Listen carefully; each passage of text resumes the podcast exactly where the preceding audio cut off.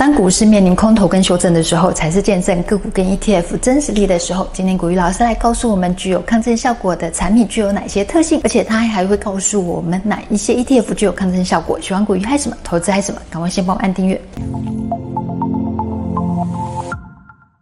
大家好，我是 Sharon。大家好，我是古雨老师。老师，我们在年初的影片有提到通膨啊，就说物价一直涨。那时候就想说，哎、欸，差不多涨到顶点了，没想到一波比一山高，哎、欸、哦。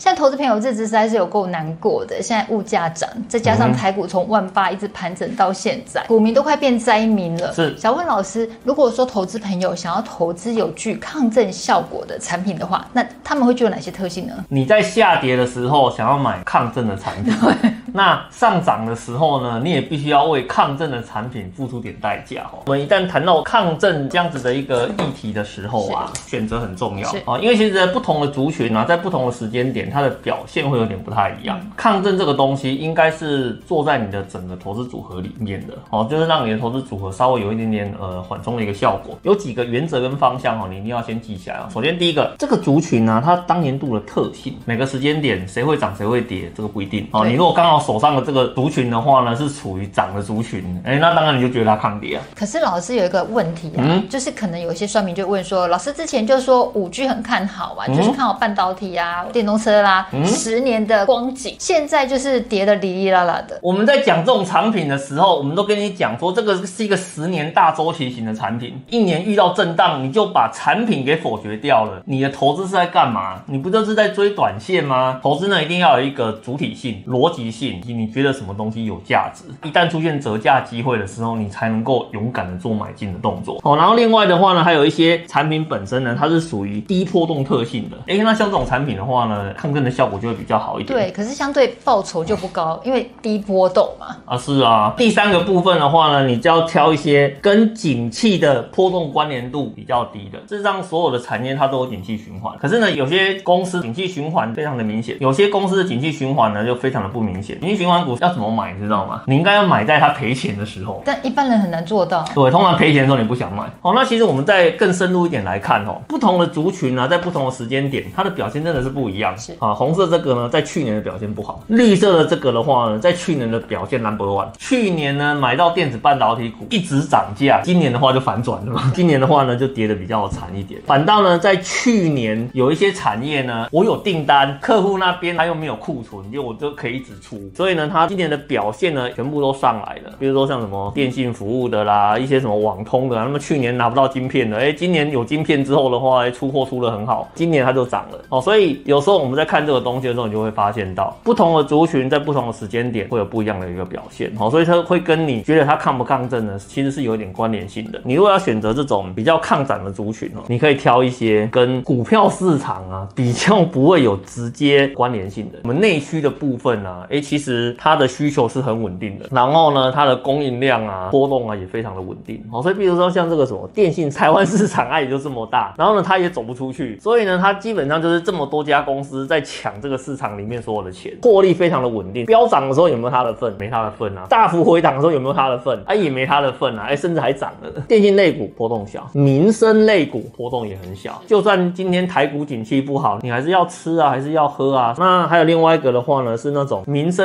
供应服务型的，什么水啦、电啦、气啦、瓦斯啦这些东西，这就是民生供应型的。虽然不会赚大钱，可是呢，它可以稳稳的获利。他们都有一些比较接近寡占的一个特色，在这个地方。你真的在投资市场里面，你非常害怕这个风险，然后呢，希望可以去买到一些比较抗跌的东西。股票市场，我就会建议你，第一个看一下你现在买的族群到底现在站在哪一边，这会影响到它到底抗不抗震嘛。然后第二个的话呢，哦，你买的个股是属于哪些族群？哦，你若是买一些什么电信啊、食品啊跟民生服务型的，那基本上它天生就抗跌，跟景气呢也比较低波动。或者老师，我们频道比较常讲就是 ETF，如果我们要投资 ETF 的话，会有哪几档比较具有抗震的效果？其实呢，高股息的 ETF 在台股的市场里面啊，它也是一个相对非常抗跌的族群啊。那事实上，除了高股息之外，还有两个族群也是很抗跌的。好，一个的话呢，比如说像债券型的 ETF，可是呢，因为债券型 ETF 的投资逻辑啊，跟股票有点不太一样。所以你如果是对于总金比较有概念的哦，那也许你可以针对债券市场去做一些研究讨论。那还有另外一个族群的话呢，我们把它称为叫做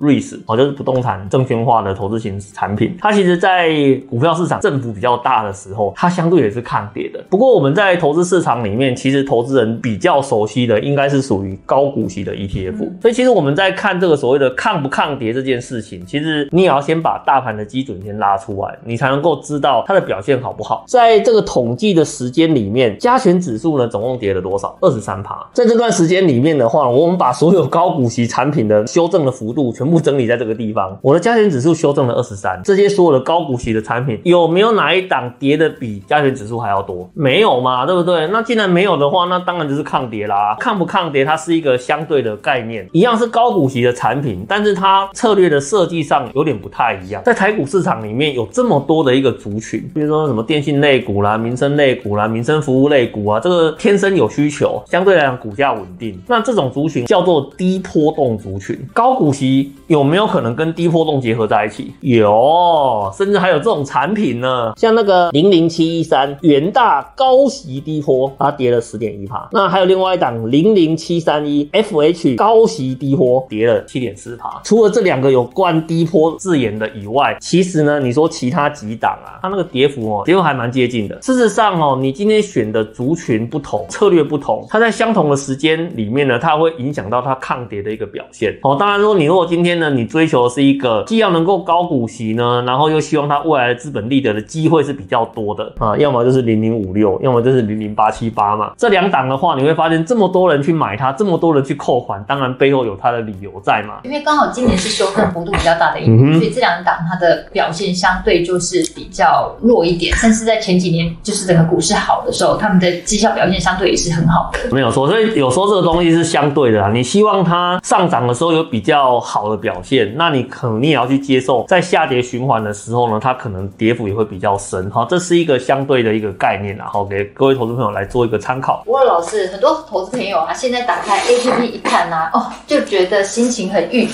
一片绿油油啊，是没有错。常有吃不好睡不好，有时候半夜睡觉还会惊醒惊吓到。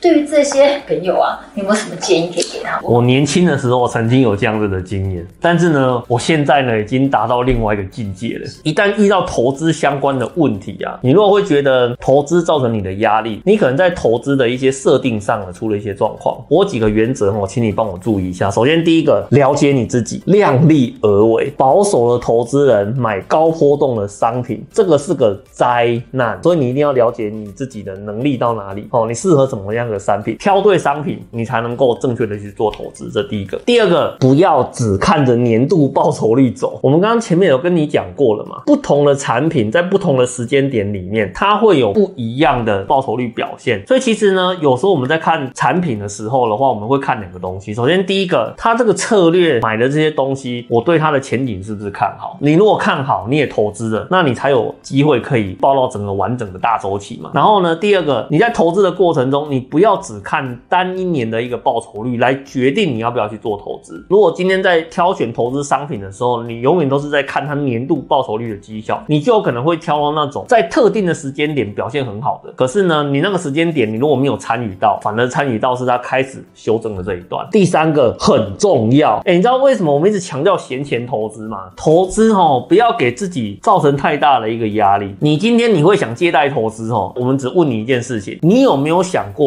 下跌的时候怎么办？你如果没有想过这个问题哦，你千万不要去用借贷哦来做投资哦，因为做投资决策的时候，永远都是看着上涨的那一段在做投资决策，而没有去思考到你能不能够接受它下跌的一个风险。你真的遇到股灾的时候，你敢勇敢进场的哦，很少啦，大部分吓都吓死了，好不好？你还会什么勇敢进场？那波可能的代志啦。投资是有技巧的，如果这么简单就可以财富重分配的话，哈，那我想应该是没有穷人才对啦。谢谢股鱼老师的分享，投资朋友，你有因为投资而吃不好睡不好的经验吗？有的话，欢迎在影片下方留言告诉我们哦。喜欢投资嗨什么，捕鱼嗨什么，帮我们按赞、分享、订阅、开启小铃铛，要记得按全部开启，才会收到我们最新的影片讯息。拜拜，拜拜。